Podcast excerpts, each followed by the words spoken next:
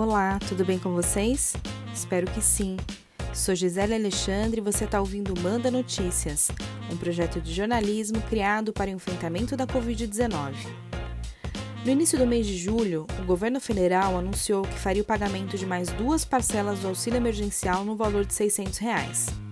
O auxílio, que tem o objetivo de fornecer proteção emergencial nesse período de pandemia para trabalhadores informais microempreendedores individuais, autônomos e desempregados começou a ser pago no mês de abril e, de acordo com a Caixa, 64 milhões e 500 mil brasileiros já foram beneficiados no início do mês de julho. Porém, desde quando começou, a população tem enfrentado muitos problemas para acessar esse benefício. Primeiro, era o telefone 111 que foi divulgado para as pessoas consultarem, mas não funcionava. Boa tarde. Este telefone é exclusivo para atendimento sobre o auxílio emergencial do governo federal aos trabalhadores informais. Para receber informações, pegue o número do seu CPF.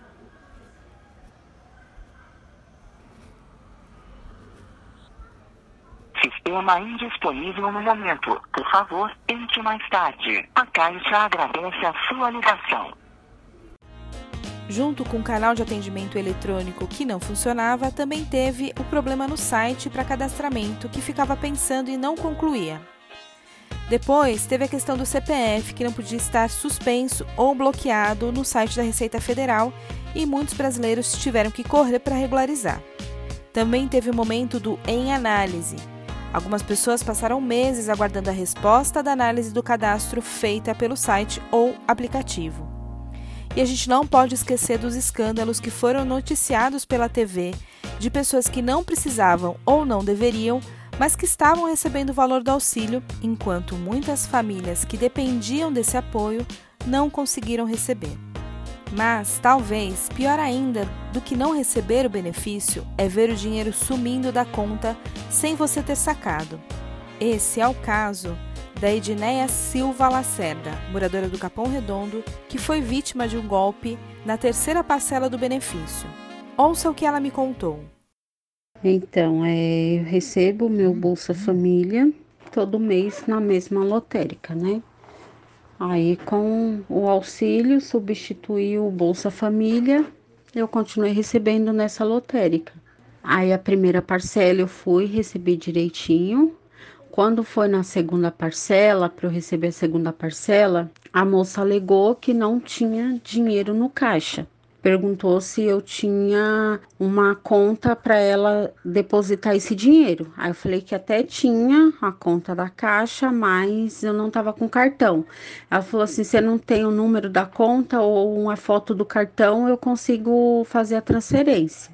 Eu falei, ok, fui, procurei no meu celular a foto do cartão. Enquanto eu procurava, ela ficou com o meu cartão do Bolsa Família. Ela me deu o papel falando que fez a transferência, me deu o papelzinho.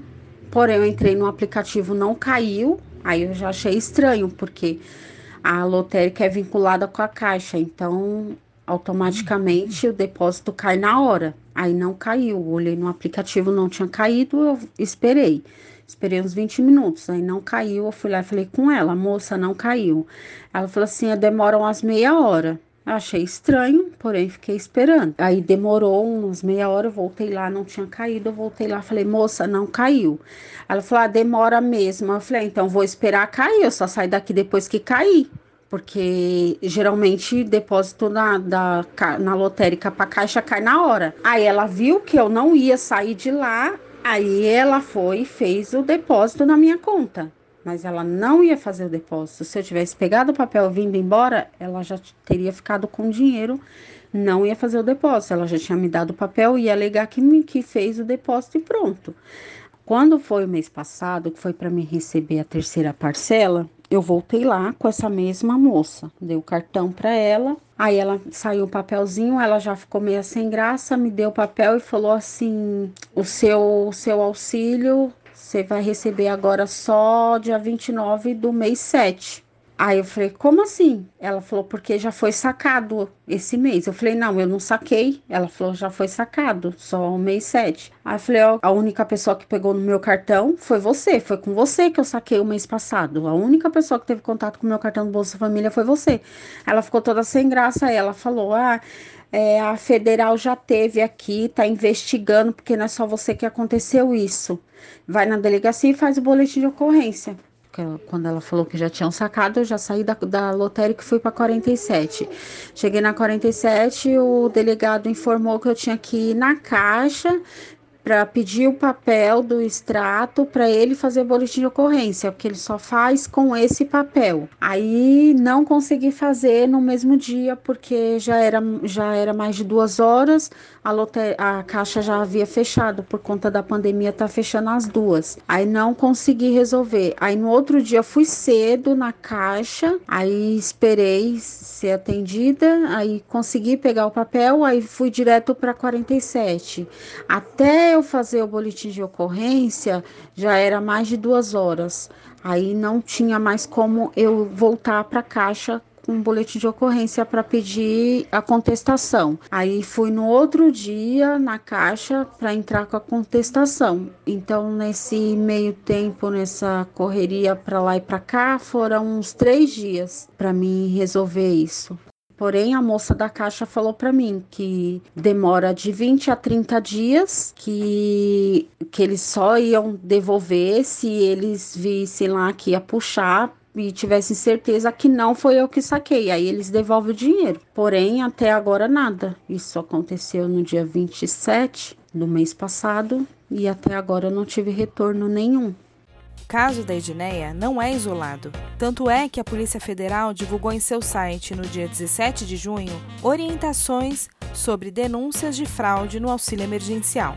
Abre aspas. A Polícia Federal informa aos beneficiários do auxílio emergencial que identificaram saques, transferências bancárias ou pagamentos de conta e boletos realizados por terceiros sem o seu consentimento, que não há necessidade de comunicação ou comparecimento à sede da Polícia Federal. Os beneficiários lesados devem se dirigir apenas a uma agência da Caixa Econômica Federal para iniciar o processo de contestação de movimentação em conta e receber eventual ressarcimento. As informações desse processo de contestação serão oportunamente compartilhadas com a Polícia Federal para fins de investigação de eventuais crimes ocorridos. Caso haja necessidade de esclarecimentos adicionais, a polícia entrará em contato com o beneficiário através dos dados informados no processo de contestação realizado pela Caixa.